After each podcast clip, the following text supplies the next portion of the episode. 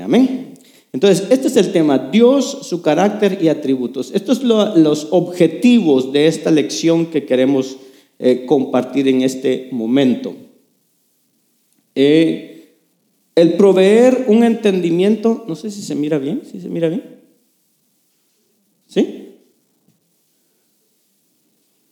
Dice, el proveer un entendimiento más profundo de quién es Dios, cómo es Él y los atributos de Dios para que ellos puedan darle, para que nosotros, o sea, los que estamos aprendiendo, podamos darle a Dios una adoración más verdadera. O sea, este es uno de los objetivos de esta lección.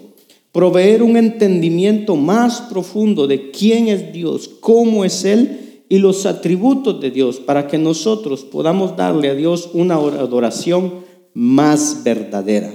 Y número dos, darle una breve ojeada a la infinita majestad y gloria de Dios. Una breve, breve, así no, no podemos ir tan profundo, hermano, porque pasaríamos aquí eh, meses estudiando acerca de esto. Entonces, este estos son los dos objetivos que vamos a tener con la lección. Proveer ese entendimiento más profundo de quién es Dios, cómo es Él, los atributos de Dios, para que podamos darle adoración, una adoración más verdadera a Dios. Y número dos, darle una breve ojeada a la infinita majestad y gloria de Dios. Nuestro plan de estudio va a ser este. Vamos a ver versículos para memorizar de las primeras dos lecciones y esta lección también. Punto número uno, vamos a ver la necesidad del conocimiento de Dios. ¿Por qué es necesario que nosotros conozcamos a Dios? Vamos a ver también el tema de la incomprensibilidad de Dios. Vamos a ver qué es un atributo y vamos a dar una aplicación. Entonces, en, esta noche, si Dios nos permite, vamos a ver estos tres puntos. La necesidad del conocimiento, la incomprensibilidad de Dios, qué es un atributo de Dios y una aplicación de lo que vamos a aprender. Tema número dos, vamos a ver los atributos incomunicables y los atributos comunicables de Dios. Punto número tres, vamos a ver la autoexistencia o la aceidad de Dios. Y el número cuatro, vamos a estar estudiando los atributos de Dios. Ya cuáles son esos atributos de Dios. Amén. Preguntas comunes que muchas veces nos pueden hacer meditar a nosotros. Si Dios es todopoderoso y es amor, ¿por qué hay sufrimiento en el mundo? No sé si le ha venido esa pregunta a usted muchas veces. Si Dios es todopoderoso y es amor, ¿por qué hay sufrimiento en el mundo? Y pregunta número dos, salud. Si Dios es soberano, ¿por qué Él no previene que algunas personas vayan al infierno? Entonces, son preguntas que muchas veces vienen a nuestra vida, vienen a nuestra mente o alguien nos hace y es donde tenemos que meditarlas y poder encontrar una respuesta a estas preguntas. Amén el esquema de enseñanza eh, de hoy día, em, vamos a ver, eh, a repasar los versículos, a memorizar de las dos primeras clases que tuvimos, dos primeras lecciones, dar un breve resumen de las dos primeras lecciones, que lo vamos a tratar de ir rapidito. Y eh, vamos a ver esta tercera lección. versículos anteriores. ¿Se acuerda cuál fue el primer tema que vimos? ¿Alguien se acuerda cuál fue el primer tema que vimos acerca de todo eso? ¿Ah? Introducción a la Biblia. Fue el primer tema que vimos. En esa clase vimos todo lo que era el Antiguo Testamento, el Nuevo Testamento, vimos todo lo que era la revelación, revelación general, revelación especial, vimos los tipos de revelación especial, como son las teofanías, los sueños y visiones, eh, milagros y señales, todas esas tipos de revelaciones. Vimos también cómo obtuvimos la Biblia. Se recuerda que vimos toda esa parte de cómo fue que se fue desarrollando la Biblia y cómo llegó a nosotros. Eh, un tema que vimos fueron los libros apócrifos. ¿Se acuerda cuáles son los libros apócrifos? El Pentateuco hace parte del, del Antiguo Testamento. Los libros apócrifos, ¿se acuerda? Aquellos que no son inspirados, pero que están. Esos libros se encuentran más que todo en la Biblia católica. Es ahí donde se encuentran esos libros. Libros apócrifos. Amén. Vimos también las diferentes traducciones de la Biblia, cómo empezó la Biblia a ser traducida en diferentes idiomas, en diferentes versiones también, para que nosotros podamos tenerla. Vimos la inspiración de la Biblia, la canonización de la Biblia, la credibilidad de la Biblia. Todo eso lo vimos en el tema número uno. ¿Cuál fue nuestro versículo para memorizar en este primer tema? Introducción a la Biblia.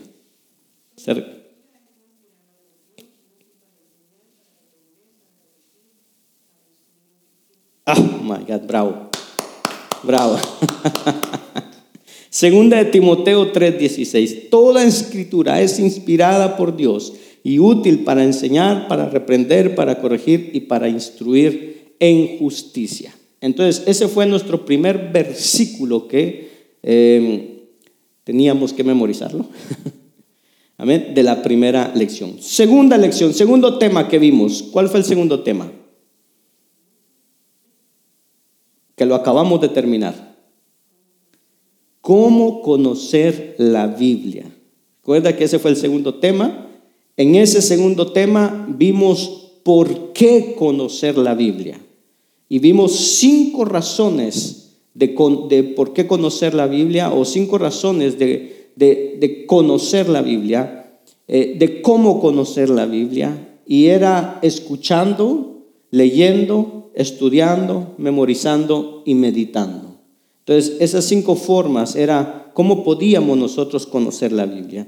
Vimos también por qué aprender la Biblia, por qué es necesario aprender la Biblia eh, o aprender de la Biblia y dijimos que número uno, eh, crecimiento, número dos, vencer el pecado, número tres, prepararse para el servicio, número cuatro, ser bendecido y número cinco, ayudar a otros. Sin embargo, hay otras eh, razones por las cuales debemos de aprender la Biblia. Entonces, todo eso lo aprendimos en el segundo tema. Vimos el proceso del estudio de la Biblia, cómo nosotros tenemos un proceso para aprender la Biblia o para estudiar la Biblia. Número uno, había una preparación, o sea, un momento donde yo voy, oro delante de Dios, eh, paso un momento en oración y le digo, Señor, ayúdame a entender la Biblia, ayúdame, dame de tu Espíritu Santo, que pueda tener sabiduría, perdóname mis pecados, uno, uno pide perdón por sus pecados y entonces uno se prepara. Número dos están las observaciones que hacen en la Biblia. Entonces, cuando uno lee, empieza uno a hacerle preguntas al texto. Preguntas como por qué, dónde, cuándo, eh, qué está diciendo el autor, qué está diciendo el texto. Todo eso son observaciones. Luego la interpretación. ¿Qué es la interpretación? Las respuestas a todas esas preguntas que yo hice en la observación. Y luego viene la aplicación. ¿Qué es la aplicación? Bueno, todo lo que yo aprendí, cómo ahora lo aplico a mi vida, cómo lo traigo a mi vida. Entonces ese era el proceso de estudio de la Biblia. Preparación, observación, interpretación, aplicación y el último, repetición. ¿Qué es la repetición? Vuelvo nuevamente a hacer todo. Preparación, observación, interpretación y aplicación. Amén. Dentro de los procesos aprendimos lo que era la hermenéutica. ¿Se acuerda que aprendimos eso? ¿Qué es la hermenéutica? Aprendimos las reglas de la hermenéutica. Aprendimos lo que era la exégesis. ¿Se acuerda? ¿Qué es la exégesis?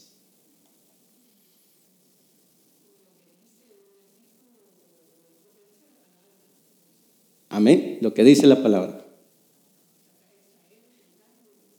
extraer el mensaje que está ahí en ese versículo, en esa palabra. Pero ¿qué es la eisegesis? Exactamente, es lo que uno viene a imponer en el texto cuando ese texto no dice eso. O eisegesis puede ser también, yo quiero, eh, por ejemplo, predicar algún tema y entonces, ¿qué es lo que hago? busco un texto para que me apoye. Eso es eisegesis, porque yo le estoy poniendo al texto algo que no quiere decir. Entonces, es, de eso se trataba la eisegesis. Versículo para memorizar en este segundo tema, ¿cuál era?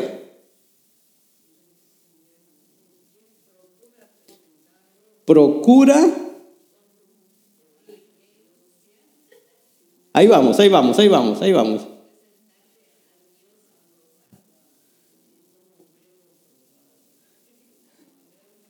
No hagamos eisegesis, hermano, no hagamos eisegesis. Dice 2 de Timoteo 2:15, procura con diligencia presentarte a Dios aprobado como obrero que no tiene de qué avergonzarse, que maneja con precisión la palabra de verdad.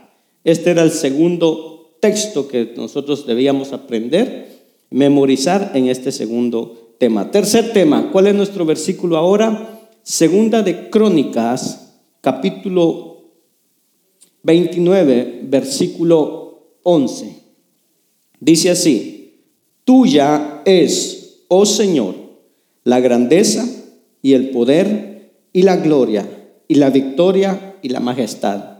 En verdad, todo lo que hay en los cielos y en la tierra, tuyo es el dominio, oh Señor, y tú te exaltas como soberano sobre todo. Este va a ser nuestro versículo que vamos a estar repitiendo a cada lección. Segunda de Crónicas 29:11. Lo decimos, tuyo es, oh Señor, la grandeza y el poder y la gloria y la victoria y la majestad. En verdad, todo lo que hay en los cielos y en la tierra, tuyo es el dominio, oh Señor, y tú te exaltas como soberano sobre todo. Amén. Este va a ser nuestro versículo, así que apúntelo y durante esta semana a estudiar el versículo, a repasarlo. Eh, primera de Crónicas 29, 11.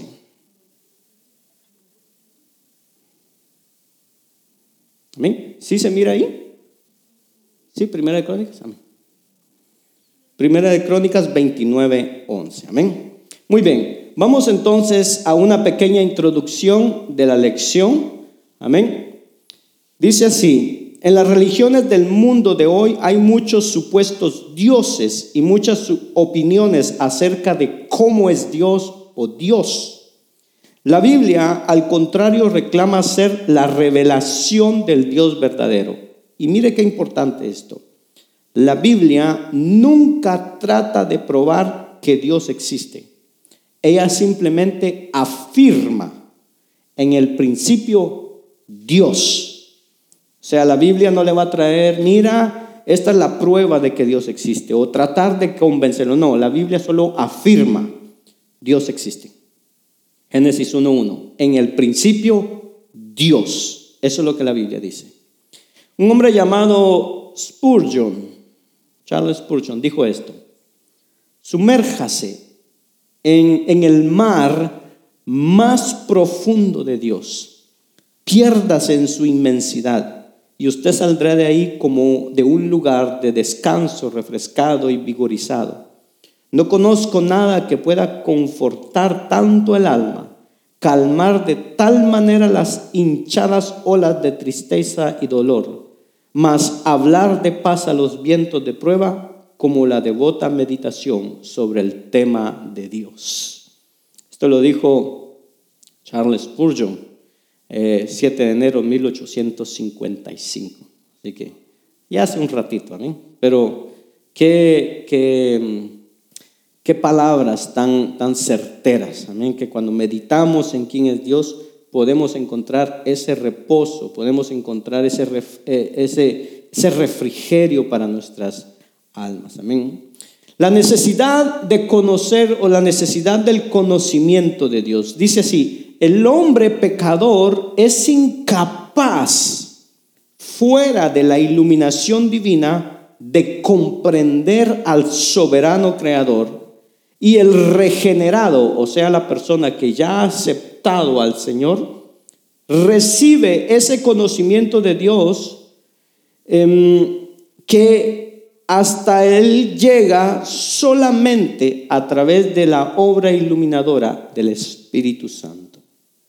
El hombre pecador es incapaz. Una persona que es pecador es incapaz de comprender quién es Dios. Pero aquella persona que ya es convertida recibe ese conocimiento de Dios en el momento cuando la obra iluminadora del Espíritu Santo llega a él. Es ahí donde empezamos a entender quién es Dios. Cada uno de nosotros hemos sido creados para estudiar, para experimentar y para deleitarnos en Dios. Es la meta exclusiva de nuestra existencia. Juan capítulo 17, versículo 13. Cuando mire ese, los versículos así, que están así subrayados de amarillo, Usted puede rápido ir a buscar esos versículos para que los podamos leer. Amén. Juan capítulo 17, verso 3.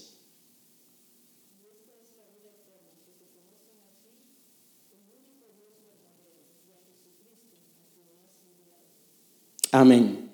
Esa es la meta de nuestra existencia, conocer a Dios. La vida eterna, la razón por la que existimos o vamos a existir para siempre, es conocer al Padre y conocer al Hijo y al Espíritu Santo. Pero necesitamos llegar a una comprensión más profunda de quién es Él, cuál es su carácter, cuál es su naturaleza, por qué.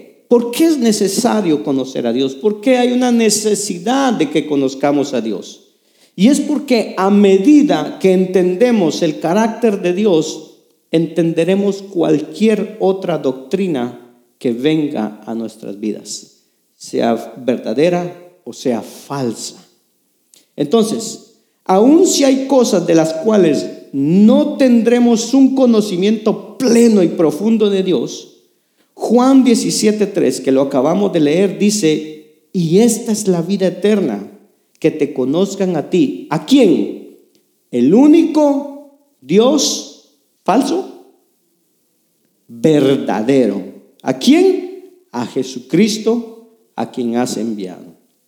Entonces, hay una necesidad de tener conocimiento de Dios. ¿Cuál es esa necesidad? Dice ahí, la vida eterna. Pero también cuando nosotros vemos Génesis capítulo 1, versículo 26 y 27, Ahí en Génesis leemos que solamente a nosotros los hombres nos hizo, dice la palabra, a su imagen y a su semejanza, a fin de que podamos conocerlo de manera especial y que podamos tener una relación con Dios. Ahora, resulta trágico que la gran mayoría de personas, y tristemente creyentes, se pasen la vida oiga bien, sin pensar, seria, profunda y persistentemente en Dios. Es triste que muchos de nosotros pasemos la vida sin ni siquiera pensar en Dios de una manera seria, profunda y persistente.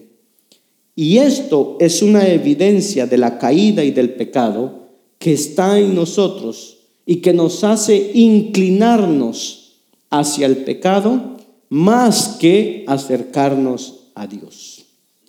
Si tratamos, dice ahí, si tratamos de conocer a Dios a partir de nuestro propio conocimiento, o si partimos del conocimiento de cualquier objeto de estudio hacia el conocimiento de Dios para tratar de conocer a Dios, inevitablemente terminaremos perdidos. No podemos conocer a Dios a partir de nuestro propio conocimiento o a partir de la ciencia. Pero dice, porque no hay nada a través de lo cual nosotros podamos conocer a Dios. No hay nada que esté más alto que Dios y que nos pueda ayudar a definir a Dios. Pero si partimos del conocimiento de Dios, o sea, de la palabra de Dios, entonces lograremos ver cosas a través de quien las creó. Todos los problemas o todos nuestros problemas irán encontrando respuestas y solución conforme crezcamos en el conocimiento de Dios. Por lo que, oiga bien, mire lo que dice ahí, entre más conozcamos a Dios, dice, más saludables, más fuertes, más sabios y felices seremos. Oiga, qué tremendo esto. Entre más nosotros crezcamos en el conocimiento de Dios, ¿Qué dice? Más saludables, más fuertes, más sabios y felices seremos. Es el conocimiento de Dios lo que levantará al pueblo de Dios una y otra vez de su debilidad y le dará fortaleza para poder cumplir con su misión en este mundo. Daniel capítulo 11, versículo 32. ¿Qué nos dice?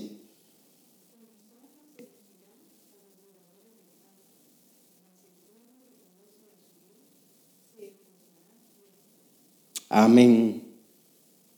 Mire qué tremendo. Mas el pueblo que conoce a su Dios se mostrará fuerte y actuará. Mientras más conozcamos a Dios, entonces más fuertes seremos y más vigorosos actuaremos. Ahora, lo mismo podríamos decir a la inversa. Mientras menos conocemos a Dios, ¿qué pasa? Menos fuertes somos y menos valientes seremos. Mire lo que dice. Mientras más alto sea el concepto de Dios que una iglesia tenga, más alta será su devoción a Dios. Más alta será su doxología a Dios. ¿Qué es doxología? ¿Alguien sabe qué es doxología? ¿No? Adoración, su alabanza. Doxología es alabanza. Entonces dice, mientras más apto sea el concepto de Dios que una iglesia tenga, más alta será su devoción a Dios, más alta será su doxología, su alabanza a Dios, más alta será su fortaleza, más alto será su gozo, más alto será su paz, más alta será su sabiduría, más alta será su amor. Mientras más bajo y erróneo sea el concepto de Dios que una iglesia tenga, más bajo será todo. Su fortaleza, su sabiduría, su felicidad, su paz, su amor, su alabanza. Cuando crecemos en el conocimiento del amor de Dios, seremos, oiga bien, más atraídos hacia Él y lo amaremos más en respuesta a ese amor. Será entonces que muchas veces nuestras vidas están frías y débiles porque nos falta conocimiento de Dios. ¿Sí? Conforme crezcamos en el conocimiento de la santidad de Dios, más odiaremos el pecado y más nos alejaremos del pecado. Conforme crezcamos en el conocimiento de la justicia de Dios, más nuestras vidas caerán en humildad y humillación y en reverencia delante de Dios. Cuando conforme crezcamos en el conocimiento del poder de Dios, más confianza tendremos en medio de las adversidades de la vida. Conforme crezcamos en el conocimiento de la omnisciencia de Dios, más descanso tendremos en los planes y propósitos de Dios. Pase lo que pase en el micromundo de cada uno de nosotros. Tendremos esa paz. Y lo mismo podemos decir a la inversa. Oseas 4:6, ¿qué nos dice?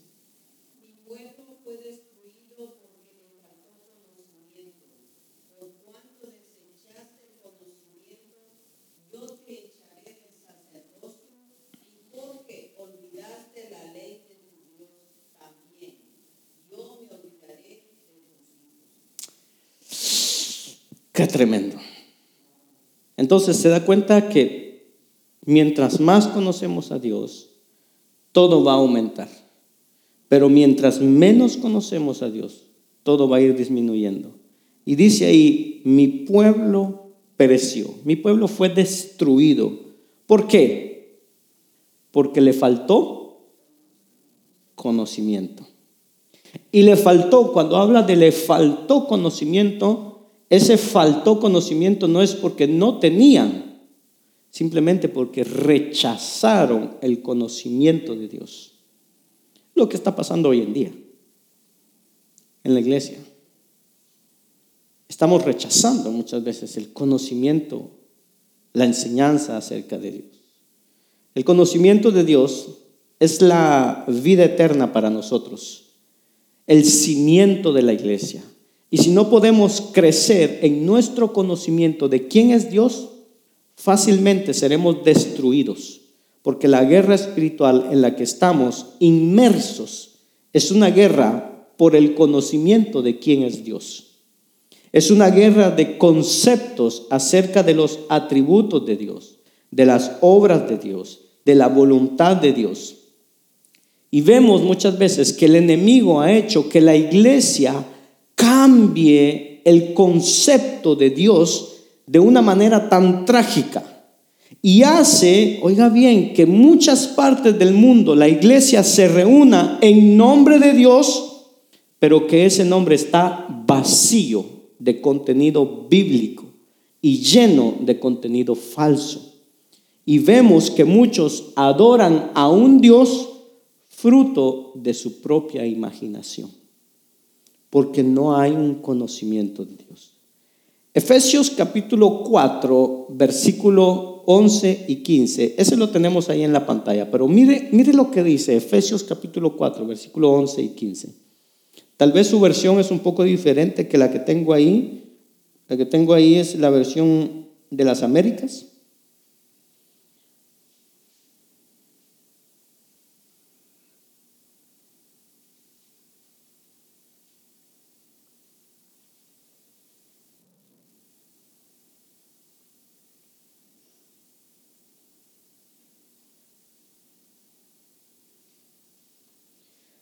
Dice, y él dio a algunos el ser apóstoles, a otros profetas y a otros evangelistas y a otros pastores y maestros. Ponga atención a esto. A fin de capacitar a quienes? A los santos. Nosotros, cada uno de nosotros.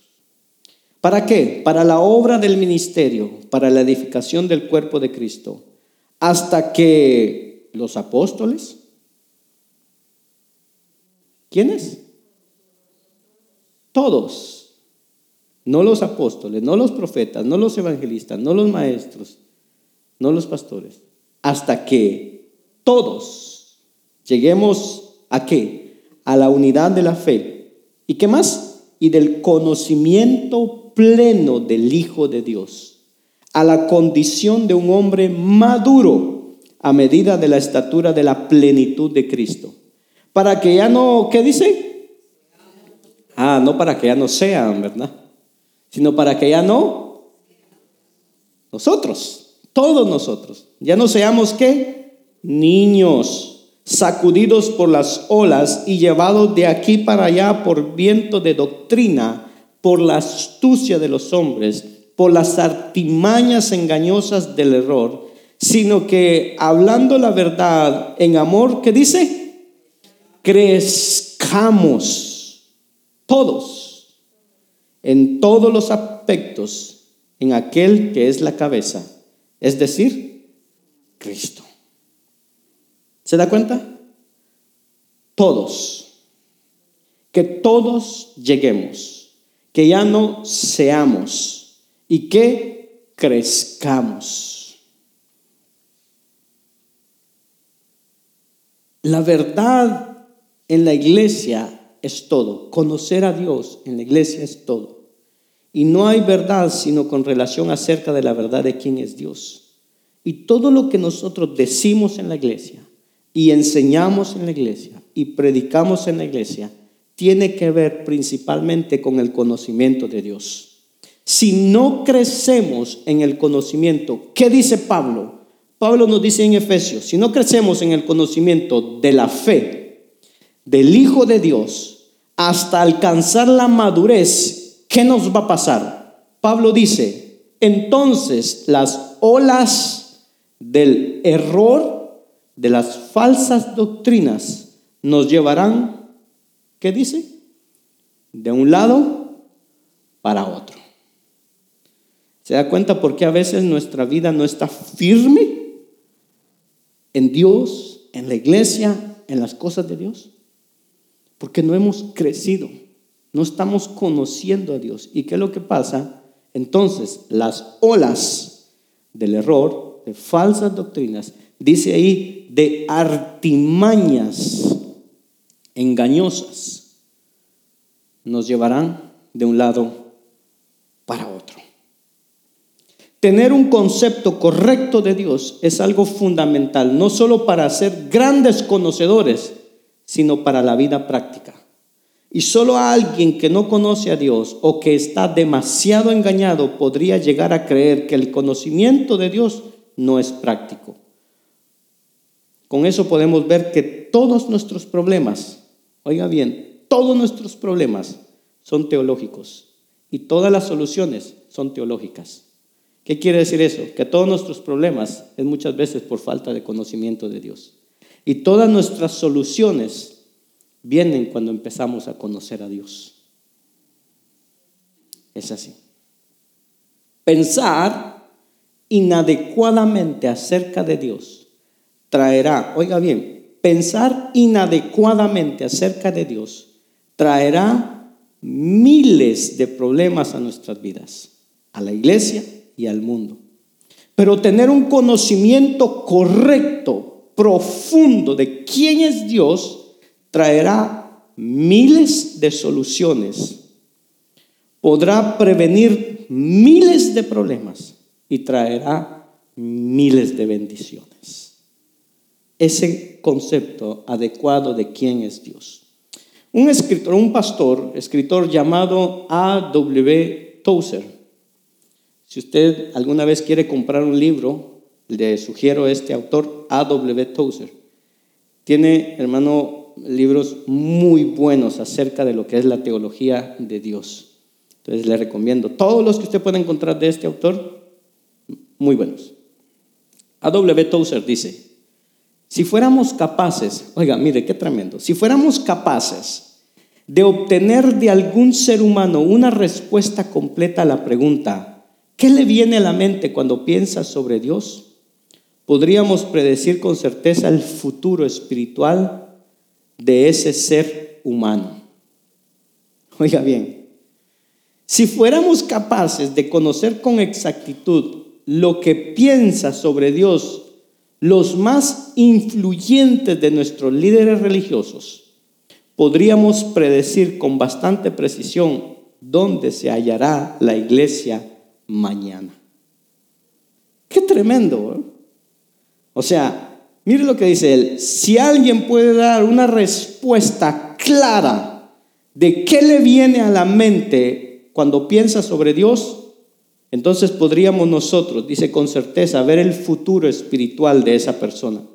Y si podríamos saber con exactitud lo que piensan sobre Dios los más influyentes de nuestros líderes religiosos, entonces podríamos saber con exactitud dónde se hallará eh, o dónde estará la iglesia mañana, en el futuro. Amén. Qué tremendo. Entonces, este era el punto acerca de lo que es la necesidad del conocimiento de Dios. Tenemos una necesidad de conocer a Dios. Ahora, punto número dos, la incomprensibilidad de Dios. Si yo le pregunto, ¿qué es Dios en su esencia? ¿Y cómo es Dios en su plenitud? ¿Cuál sería su respuesta? Hermana Nancy, ¿qué es Dios en su esencia?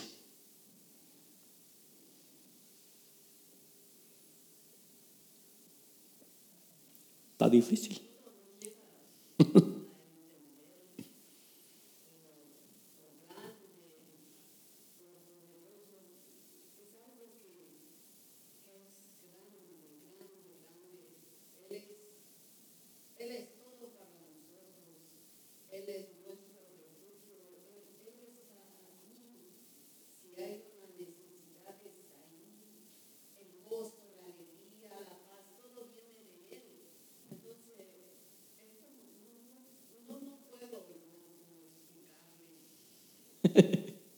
Amén. ¿Cómo, cómo es Dios eh, en su plenitud? ¿Alguien tiene una idea de cómo es Dios en su plenitud? Todopoderoso, el Todopoderoso. Amén. Es el todo. Único. Amén. Una deidad suprema. Amén. Muchas cosas vienen a nuestra mente. ¿eh? Muchas, muchas eh, imágenes, muchas palabras vienen a nuestra mente. Creo que nadie lo puede saber con exactitud. Es, es difícil entender quién es Dios está completamente fuera de nuestro alcance y de nuestro conocimiento. ¿Por qué? Puesto que Dios es infinito y nosotros finitos, solo podemos conocer de Dios aquellas cosas que Él nos ha revelado con ciertas, como ciertas respecto a sí mismo. Y vamos a ver estos versículos que están ahí. Alguien puede buscar Job 11, 7 al 9. Salmo 139, 6, 1 Timoteo 6, 6 y Romanos 11, 33 al 35. Job 11, 7 al 9, ¿quién lo tiene?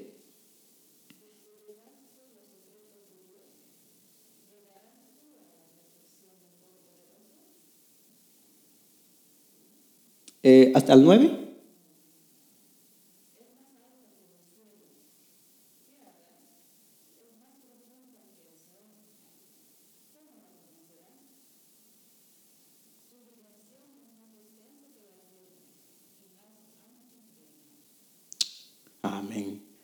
Qué tremendo lo que dice.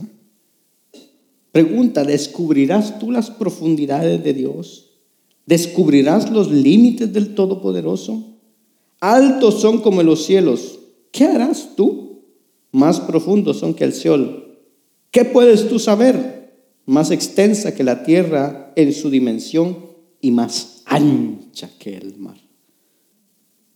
Salmo 139, 6.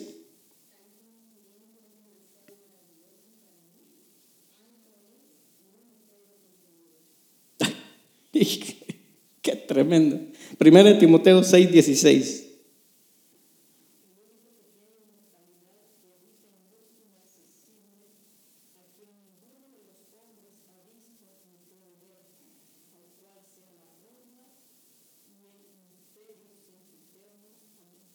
Amén.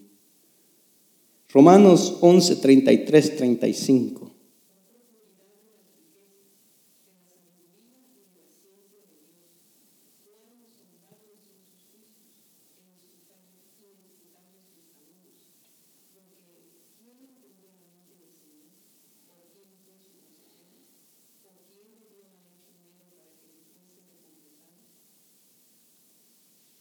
Amén.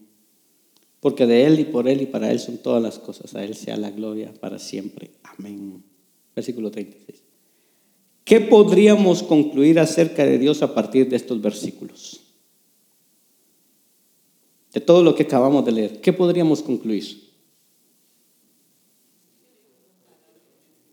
Hermano, que Él es todopoderoso, que Él es incomparable creador.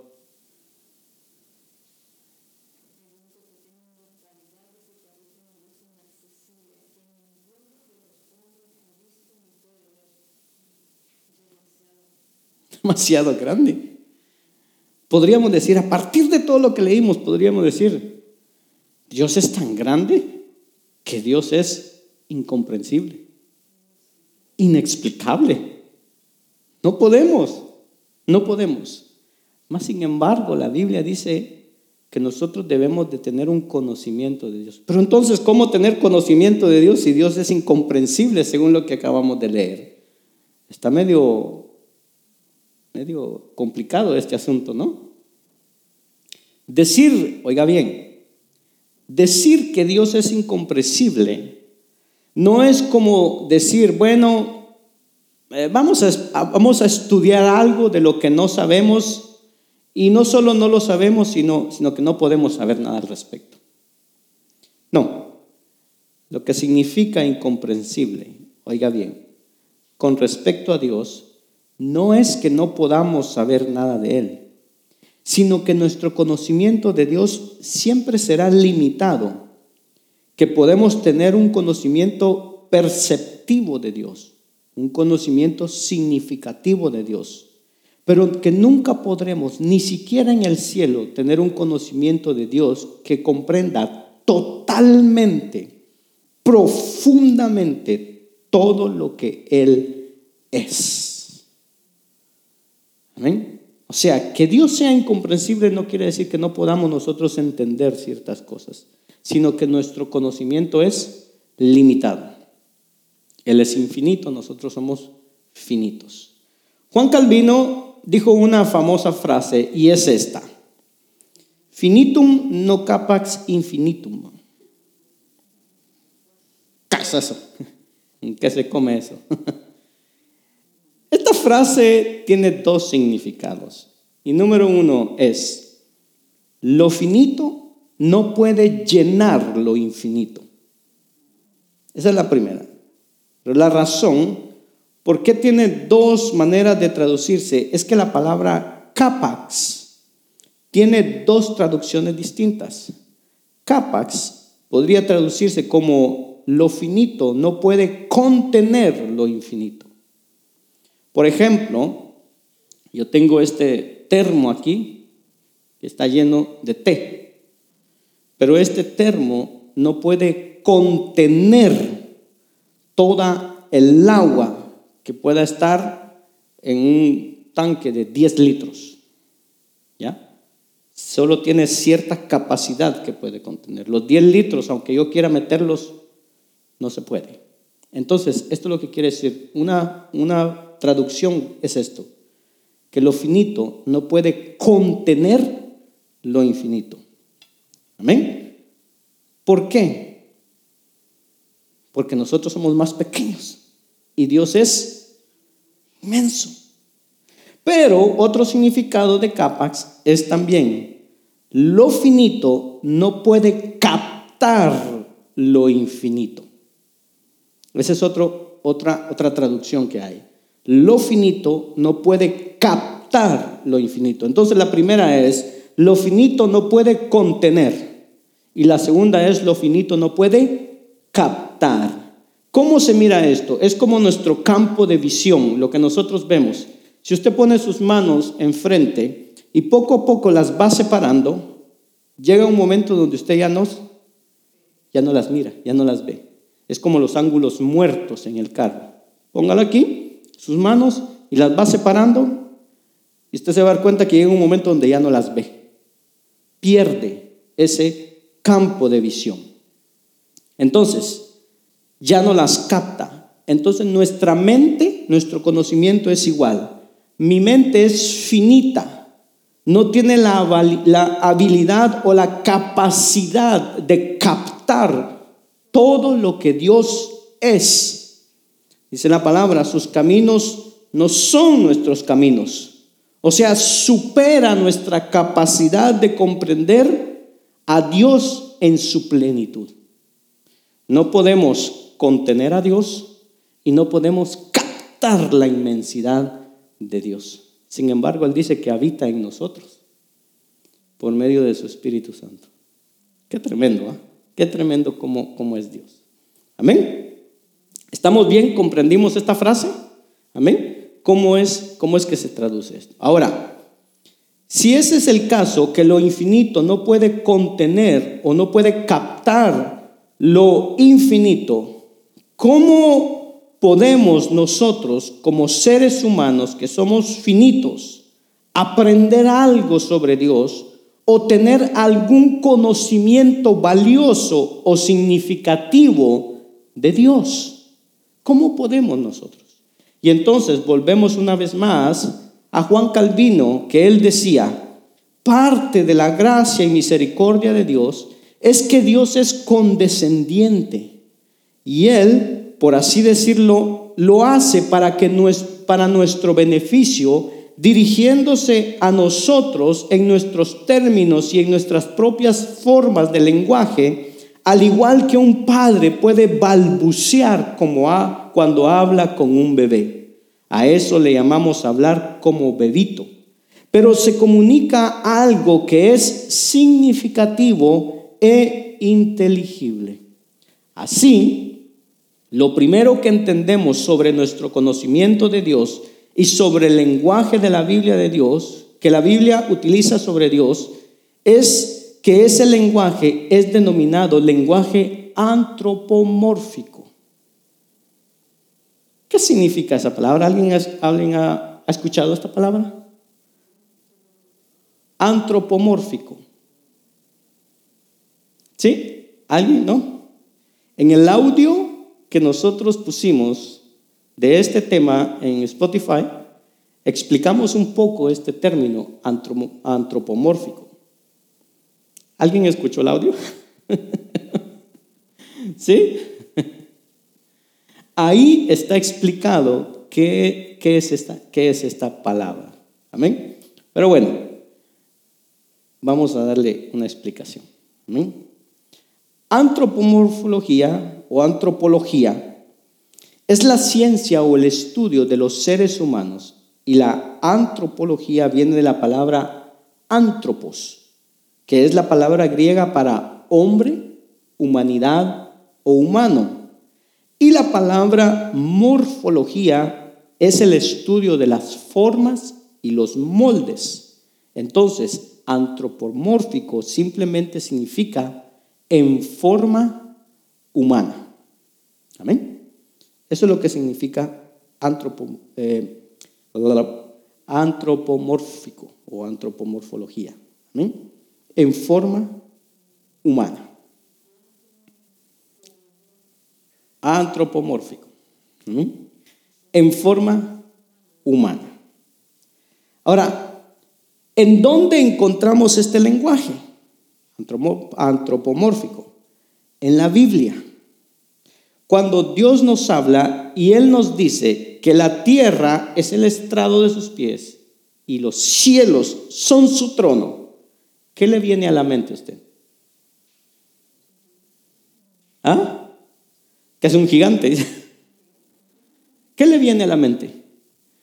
Isaías 66, 1 dice que, que, los pies, que, la tierra son el estrado de sus pies y los cielos son su trono.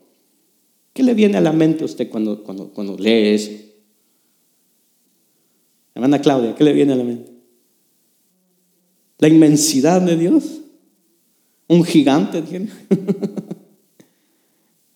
¿Qué, qué le viene? Hermana Lati, ¿qué le viene a la mente? Que nosotros somos chiquitos.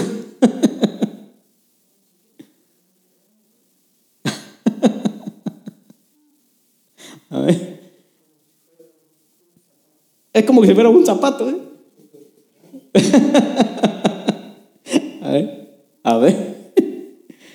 Bueno, muchas cosas podemos visualizar o imaginar en nuestra mente de, de, una, podríamos decir, es una inmensa deidad, como si fuera un inmenso gigante que está sentado en el cielo y que extiende los pies sobre la tierra.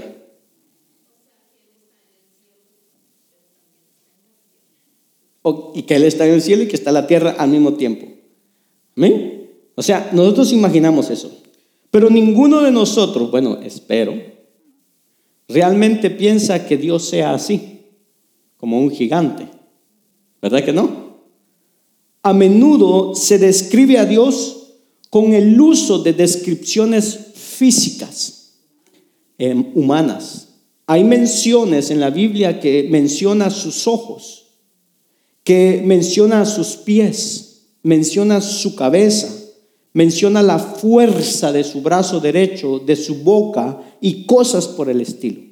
Sin embargo, al mismo tiempo las escrituras vienen y nos dicen que Dios no es hombre, que es espíritu y que Él no tiene un cuerpo físico como nosotros. Y no solo utiliza el lenguaje físico humano para describir a Dios, sino que incluso usará el lenguaje emocional físico para decir que Dios siente así como nosotros sentimos. Dirá, en algunas partes dirá que Dios se arrepintió de hacer algo. Pero más adelante la escritura nos volverá a decir que Dios no es hombre para que se arrepienta, sino que describirá a Dios en términos humanos y ciertos casos, narraciones en la Biblia, porque es la única manera que nosotros podamos eh, entender un poco de Dios, que podamos hablar de Dios, que podamos entender cómo es Dios.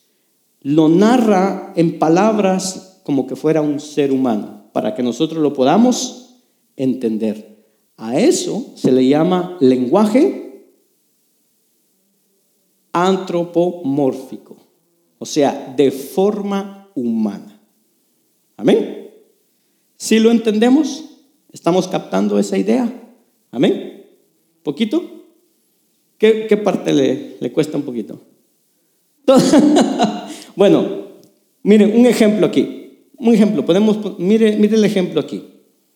Si nosotros podríamos decir que Dios es dueño del ganado de mil colinas, dice la pregunta, ¿interpretamos que eso significa que Dios es el gran ganadero en el cielo que baja y que tiene un tiroteo de vez en cuando en el rancho con el diablo? No, lo que esta imagen nos comunica es que Dios es poderoso, es rico, es autosuficiente. ¿Cómo qué? Como lo estaría un ranchero en la tierra que posee el ganado en mil colinas. ¿Sí lo podemos entender? O sea, la Biblia utiliza eh, formas de hablar que nosotros podemos entender para hacernos, podríamos decir, una imagen, para poder saber cómo es Dios. ¿Sí?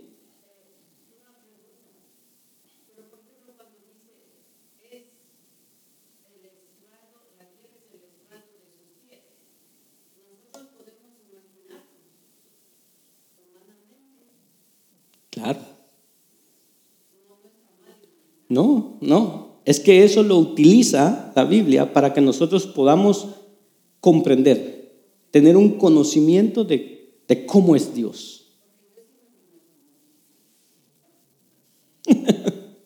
Ahora, sí se lo imagina, pero no piense que Dios sea así. O sea, que sea un gigante. No. O sea, usted lo puede imaginar y decir, wow, el, cielo es, su trono y la tierra la estrado de sus pies. Dios es inmenso, Dios es grande, como un gigante.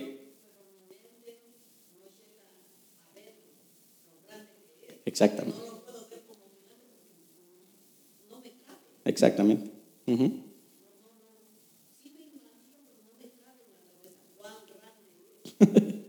Amén. De eso se trata, amén. De que podamos tener esa, esa, imagen más o menos de quién es Dios. ¿Sí? ¿Captamos esta idea de, este, esta parte del lenguaje que hay en la Biblia? ¿Sí? ¿Más o menos? ¿Sí? La nube es el polvo de sus pies. Entonces cuando nosotros leemos, dices, bueno, Dios es inmenso, Dios es grande, pero son palabras o son frases que se utilizan para que nosotros podamos entenderlo, podamos captar eh, la inmensidad de Dios, de quién es Él, de cómo es Él. ¿Mm? ¿Sí? Entonces, ¿entramos en esa idea?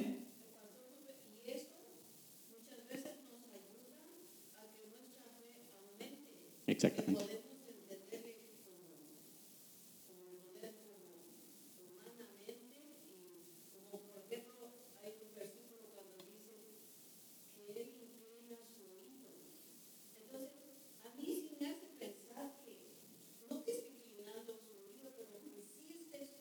Exactamente, que Él está atento.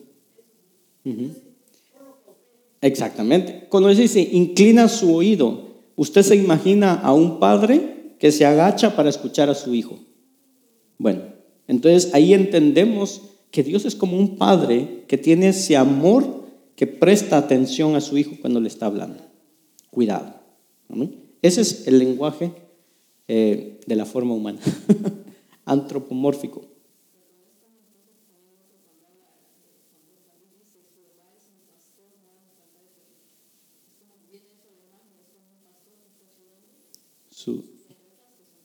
Exactamente. Exactamente. Amén.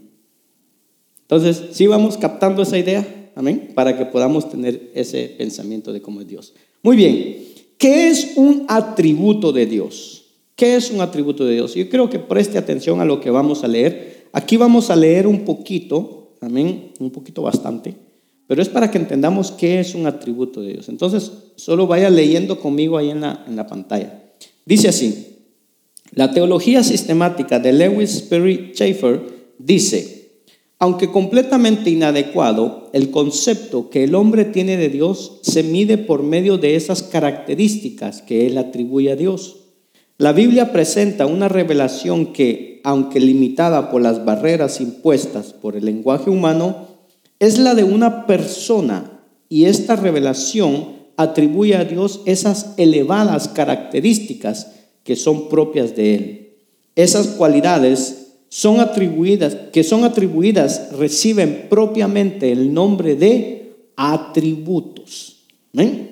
Declarar su persona y la suma total de sus atributos constituiría una definición completa de Dios que el hombre nunca podría esperar realizar. La pregunta, ¿puede ser puede Dios ser definido? Ha sido contestada en forma negativa por algunos escritores debido al renacimiento eh, que ninguna definición podría agotar completamente la idea de, en cuestión, especialmente cuando esa idea se caracteriza, se caracteriza por la infinidad. En relación con esta definición de Dios, es muy probable que más no, hay, no hay más exacto o bíblico que haya redactado eh, qué es qué es un atributo de Dios o cómo es Dios, que lo que se llama la confesión de Westminster. Y creo que quiero que la lea conmigo también. Mire lo que dice esta confesión acerca de quién es Dios. Dice, hay un solo Dios viviente y verdadero, quien es infinito en ser y en perfección, un espíritu purísimo, invisible, sin cuerpo partes o posesiones, inmutable, inmenso, eterno, incomparable, todopoderoso, toda sabiduría, toda santidad, absolutamente libre, soberano, que obra sobre las cosas según el puro afecto de su voluntad inmutable y justa, para su propia gloria, perfecto en amor, gracia, misericordia, paciencia, abundante en bondad y en verdad, perdonador de la iniquidad, transgresión y pecado el galardonador de aquellos que diligentemente le buscan y también sumamente justo y terrible en sus juicios, odiando todo pecado y quien en ningún modo devolverá, eh, absolverá al culpable. Dios tiene toda la vida, la gloria, la bondad, la bendición en sí y de sí mismo. Solamente Él es y para sí mismo todo suficiente sin tener necesidad de ninguna de sus criaturas, ni de recibir gloria alguna de estas, sino solamente manifestando su propia gloria en, por, para y sobre ellas. Solo eres la fuente de todo ser, de quién y a través de quién y para quién son todas las cosas, y tiene el dominio más soberano sobre ellas, para hacer por medio de ellas, para ellas y sobre ellas todo lo que Él quisiere. Delante de Él todas las cosas están abiertas y manifiestas. Su conocimiento es infinito, infalible e independiente sobre sus criaturas. De modo que para Él nada es fortuito o incierto. Él es infinitamente santo en todos sus propósitos, en todas sus obras, en todos sus mandamientos. Él es digno de recibir de los ángeles, los hombres y todas las demás criaturas cualquier adoración, servicio o obediencia que, a Él se complazca en recibir. Esa es una declaración que hace eh, un, concilio, más o menos, que se llama eh, la declaración de eh, la confesión de Westminster, em, de cómo, cómo es Dios, cómo, cómo ellos describirían de quién es Dios. Amén. En general, los teólogos han separado lo que es los atributos de Dios en divisiones bajo diferentes términos. Una clasificación de esos atributos presentan aquellas características que solamente eh, aparecen en Dios, se encuentran en Dios y que no están en ninguna parte de la creación. Entonces, hay dos clases. Estos son los tributos incomunicables de Dios. ¿Cómo son esos atributos incomunicables? Dice, la expresión incomunicable tiene como propósito eh, representar a estos atributos que no admiten ninguna extensión o grado que, eh, que pertenecen solamente a Dios. Entre estos tenemos la autosuficiencia, simplicidad, infinidad, eternidad e inmutabilidad de Dios. Entonces, a esto se le llaman atributos incomunicables de Dios, o sea, que no los tiene nada de su creación, ni lo que sea tierra, eh, lo que sea animales o lo que sea seres humanos. Nada puede tener estos atributos incomunicables de Dios. Amén. Otra clasificación representa aquellas características de Dios que hasta un grado limitado se encuentran en los ángeles y en los espíritus humanos. De manera objetiva proceden de Dios hacia otros seres humanos. A estos, aquellos atributos que sí de una manera limitada están en ángeles o en seres humanos, a estos atributos se le llaman los atributos comunicables de Dios. ¿Ven? Los atributos comunicables, los cuales, oiga bien, en grado limitado, o sea, no como Dios, pero se encuentran en los seres creados, son sabiduría, benevolencia, santidad, compasión y verdad. Esto se le llaman los atributos comunicables, o sea que Dios ha transmitido a su creación. Amén. Amén, para nosotros. Estas son las dos grandes categorías y estas son las dos que vamos a estudiar, atributos incomunicables y atributos comunicables de Dios. Son las dos que vamos a estudiar. Pero hay otras categorías que se encuentran bajo estas dos. Por ejemplo, están los atributos naturales. Presentes pretenden, dice, indicar lo que es inherente en Dios. Por ejemplo, la infinidad, eternidad, inmortalidad, inmutabilidad, omnisciencia, omnipresencia y omnipotencia. Mientras que los atributos morales son aquellos que operan por virtud de su voluntad divina, describen su carácter. Por ejemplo, santidad, amor y verdad, rectitud y justicia. El amor incluye misericordia, gracia, amabilidad y bondad, y la verdad incluye veracidad y, fidelidad. Entonces, son otra clase o subclase que podríamos decir de atributos. Amén. Después tenemos los atributos intrínsecos o intransitivos. Son aquellos que pertenecen dentro del propio, o permanecen, perdón, dentro del propio ser de Dios la bondad de Dios, el amor de Dios, la misericordia de Dios, la gracia de Dios y la santidad de Dios. Mientras que los emanentes o transitivos proceden de Dios y producen ciertos efectos, por ejemplo, la omnipotencia, la benevolencia y la justicia. Todos estos no vamos a ver, o sea, eh, eh, los atributos naturales, morales. No, no, nosotros vamos a ver solo dos categorías, los que son comunicables e incomunicables. Y bajo esos vamos a poner los atributos de Dios. Pero solo para que tengamos una, una idea, amén, de, de diferentes clasificaciones que hay.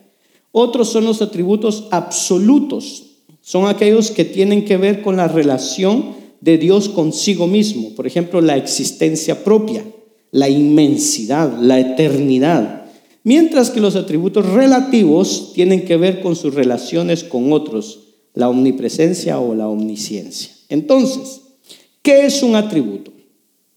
Un atributo es una propiedad que es intrínseca. ¿Qué quiere decir intrínseca? Que le pertenece, que es propio que es inseparable, que no se lo pueden quitar, que es la esencia. Entonces dice, un atributo es una propiedad que es intrínseca al que posee dicho atributo. Es aquello por lo cual algo es distinguido o identificado. Todo lo que podamos conforme, oiga bien, todo lo que eh, le podamos conforme a las escrituras atribuir a Dios, se le llama atributo de Dios. Amén. Todo lo que nosotros podamos atribuir conforme a las escrituras, o sea, no eh, imaginaciones nuestras, conforme a las escrituras, se lo atribuimos a Dios, a eso se le llama atributo de Dios. ¿Cuántos atributos tiene Dios? Carlos Wesley decía, incontables son sus atributos, todos ellos infinitos. Así que nunca podemos entender o comprender todos los atributos de Dios. Si Dios es infinito, entonces tenemos que concluir que hay atributos de los cuales no podemos saber nada y de los cuales todavía no se han dicho nada. Y debemos entender que los atributos de Dios, oiga bien, los atributos de Dios no son partes de Dios. O sea, nosotros tenemos partes en nuestro cuerpo. Manos, pies, cabeza, corazón, estómago, riñones, hígado, intestino, son partes de nuestro cuerpo. Dios, los atributos de Dios, no son parte de Dios, son aspectos de su naturaleza. Dios no tiene partes porque Dios no es creado, Él es el creador. Entonces, cada atributo de Dios es Dios mismo. ¿Amén? Y eso quiero que lo tengamos claro. No decir, es que es una parte de Dios. No, no, no. Cada atributo de Dios es Dios mismo. Porque Dios no tiene partes. Él es. Él es un ser, una unidad, uno solo. Amén. Entonces, eso lo tenemos claro. Los atributos no son partes de Dios. Es Dios mismo. Cada atributo. Amén. ¿Estamos bien? Muy bien, vamos a ir rápidamente. Em, entonces, con esto concluimos lo que es eh, los atributos de Dios, un poco la explicación de qué son los atributos. Dos aplicaciones rápidamente para nosotros. En primer lugar, debemos buscar conocer a Dios personalmente. No midamos el conocimiento de Dios en base a nuestros propios conceptos o los conceptos que hemos acumulado acerca de Dios. Ahí se me fue una palabra media rara, pero es acumulado. Hay una diferencia abismal entre nuestro conocimiento intelectual y nuestro conocimiento real de quién es Dios. El conocimiento intelectual es racional, el conocimiento real es intelectual, pero es también espiritual, es integral abarca la totalidad del ser humano. ¿En dónde podemos nosotros comprobar esto? Y mire ahí, cuando la aflicción o la prueba viene, su fe real en Dios se manifiesta. Se dan cuenta o nos damos cuenta que somos pobres y pequeños en nuestro conocimiento de quién es Dios. Alguien puede conocer mucho sobre Dios y no conocer a Dios en lo más mínimo. En donde nos damos cuenta que el conocimiento que tenemos de Dios no solo es intelectual, sino que es espiritual. ¿En dónde? Cuando vienen las pruebas, cuando vienen las luchas, cuando vienen los momentos difíciles. Ahí es donde nuestra fe se manifiesta. Y es donde nos damos cuenta, muchas veces, como dice ahí, cuán pobres, pequeños somos en el conocimiento de quién es Dios. El requisito para conocer a Dios es este. Si alguien puede buscar Mateo 11, 25, 26, Mateo 11, 27 y Jeremías 29, 13. ¿Cuál es el requisito para conocer a este, a Dios? Mateo 11, 25, 26.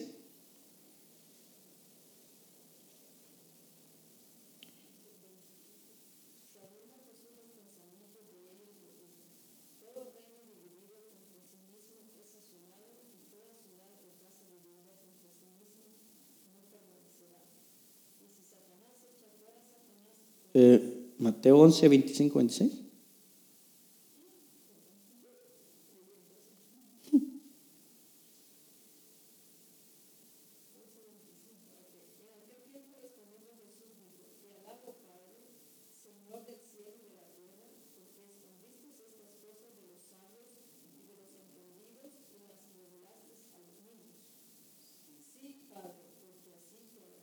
Amén. ¿Cuál es el primer requisito para que podamos conocer a Dios? Dios quiere revelar estas cosas, dice, a los niños. Ah, entonces yo no vengo porque soy para los niños, no. a los humildes, que nosotros seamos humildes como niños, a los que se humillan, a los que reconocen su necesidad de Dios, a los que eh, reconocen su fragilidad y su finitud como criaturas, a los que reconocen, oiga bien, su ignorancia, su miseria y su perdición. A esos Dios se quiere dar a conocer. A nosotros, los que reconocemos eso, Señor, yo no sé nada. Señor, yo soy un miserable. Si, si, si yo no te tengo a ti, Señor, yo, yo estoy perdido. No tengo nada. A, a nosotros, ahí se quiere dar a conocer a Dios. Versículo 27, de ahí de Mateo 11.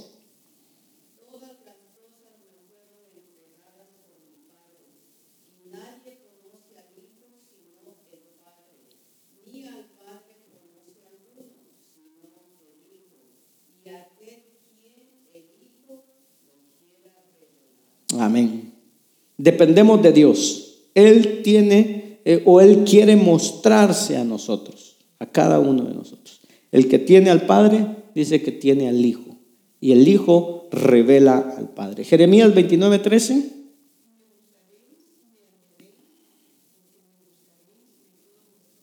Amén.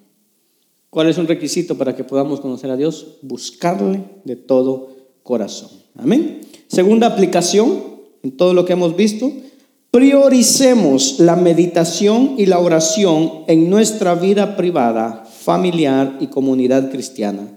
Todos debemos dedicarnos a pensar largo, serio y persistentemente en Dios. Salmo 39, 3, Salmo 119, 18 y Efesios 1, 18 al 20.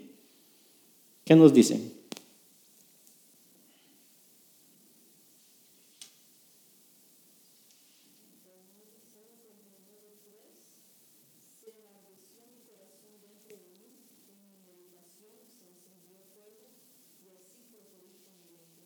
Amén.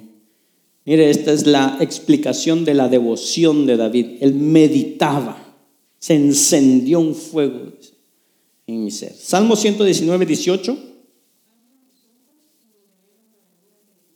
Amén. Cuando meditamos en las escrituras, entonces buscamos a Dios. Queremos entender a Dios. Efesios capítulo 1, 18 al 20.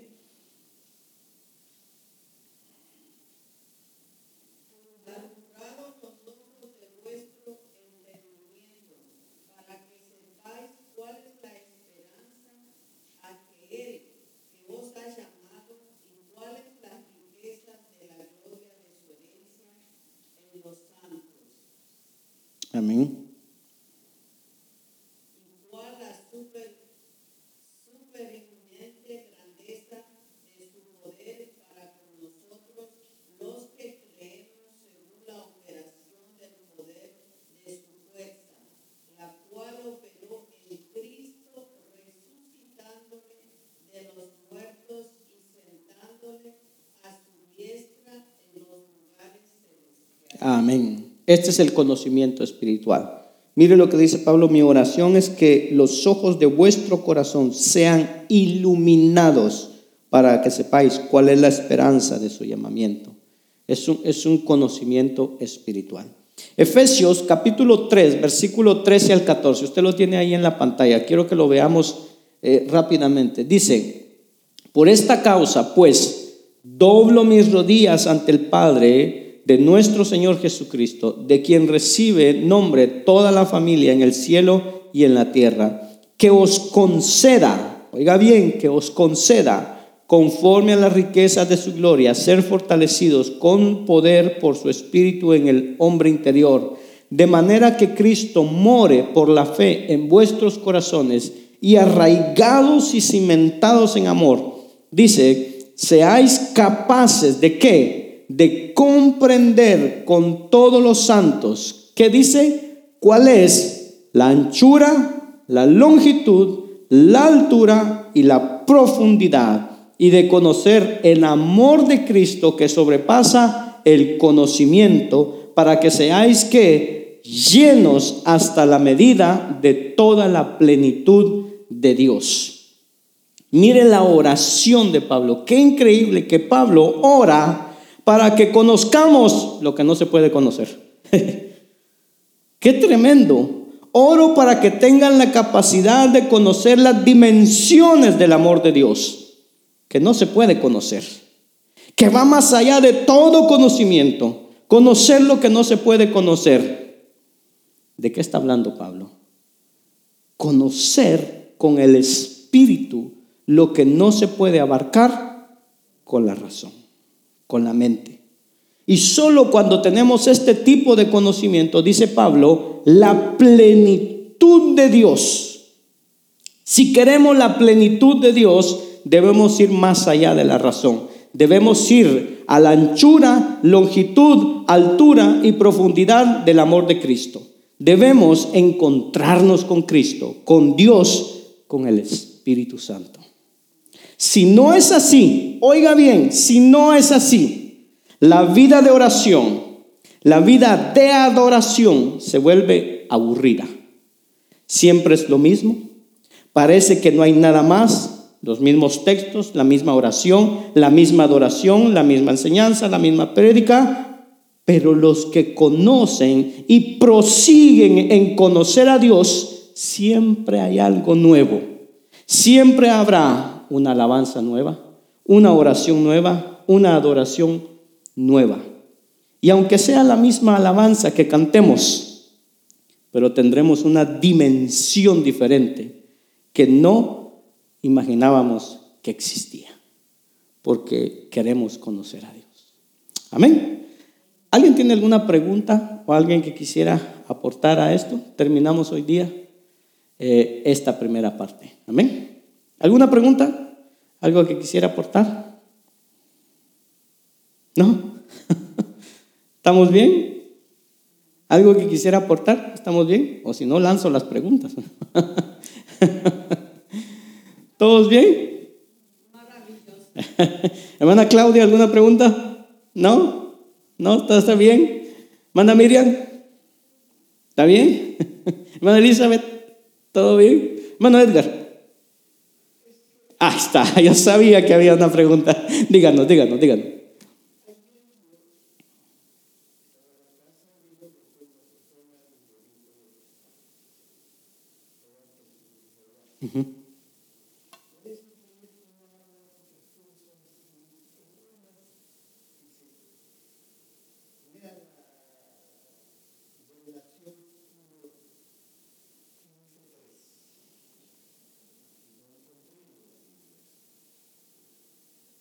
Eh, Revelación es el libro de Apocalipsis. Eh, Apocalipsis 15.3. Eh, y cantaban el cántico de Moisés, siervo de Moisés, y el cántico del Cordero, diciendo, grandes y maravillosas son tus obras, oh Señor Dios Todopoderoso, justos y verdaderos son tus caminos, oh Rey de las naciones. Revelación es em, Apocalipsis. En sí, en sí, Apocalipsis, cuando vamos a ver Apocalipsis, la palabra Apocalipsis en griego es revelación. Entonces ciertas Biblias lo tienen como el libro de la revelación eh, y nosotros eh, tiene el nombre de Apocalipsis. Pero sí es, eh, sí es Apocalipsis. Amén. ¿Alguna otra pregunta?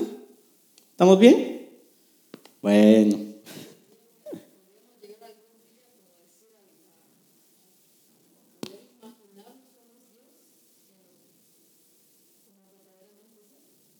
Aquí en la tierra, eh, podemos tener una idea, un, ¿cómo decir? Como un, eh, una lucecita así, de, cómo, es Dios según lo que la Biblia nos dice. Comprenderlo en su totalidad, yo creo que ni en el cielo lo vamos a poder entender. Lo veamos, pero es que si, si entendiéramos, comprendiéramos y supiéramos cómo es Dios, tendríamos que ser como Dios. Y si somos como Dios, entonces Él deja de ser Dios. No se puede. Él es único. Entonces, allá en el cielo siempre nosotros seremos criaturas de Él. Siempre estaremos bajo Él. Entonces, nunca, nunca podríamos entender la inmensidad, el todo de Dios, aún estando en el cielo.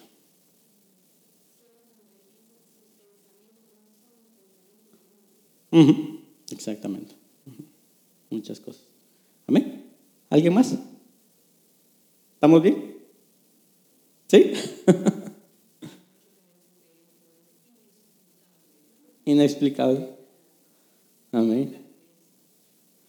Como la canción dice, que tiene tu espíritu, que cuando me toca, sea, no, no lo entendemos, simplemente lo, podemos sentir y es, y es todo. Entonces, este, amén. Entonces, terminamos de esta.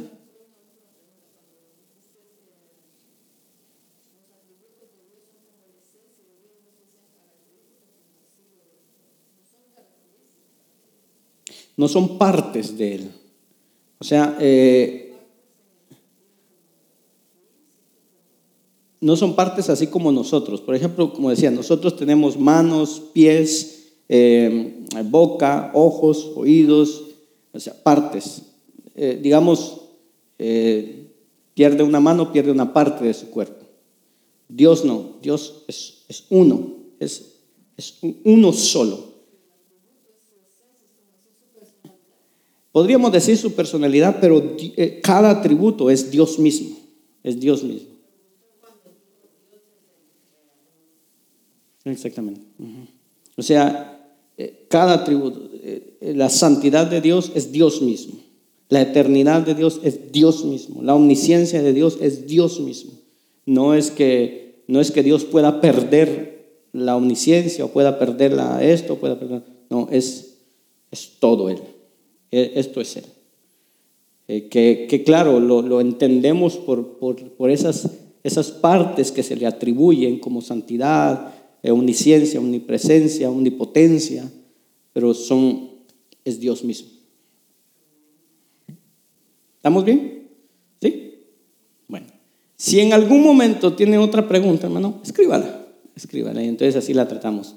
Le aconsejo de que vaya a Spotify y escuche el audio porque ahí va a haber un poquito más de explicación de lo que dimos hoy. Ya está, hermana.